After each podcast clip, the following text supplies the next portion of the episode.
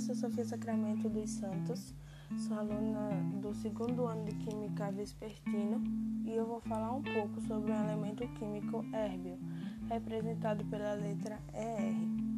A origem do nome é uma homenagem à cidade de Iterbe, na Suécia, onde ele foi encontrado pela primeira vez.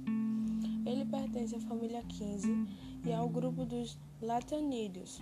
Localiza a localização dele é fora da tabela, na parte interna.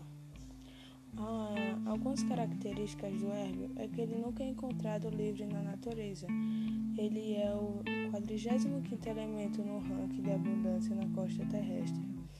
Ele também é encontrado em áreas monazíticas e o hérbio ele é um metal mediante reativo.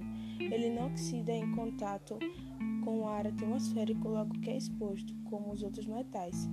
Porém, quando é levado diante do aquecimento ou atmosférica úmida, o hérbio sofre oxidação, formando óxido de hérbio, que apresenta a coloração pastel.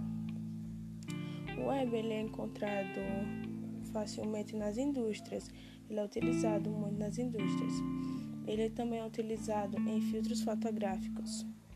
E o óxido de hérbio ele tem uma coloração rosada, então ele é usado para colorir vidros e porcelanas, principalmente em vidros absorvedores de infravermelho, como no caso das máscaras de proteção de soldadores.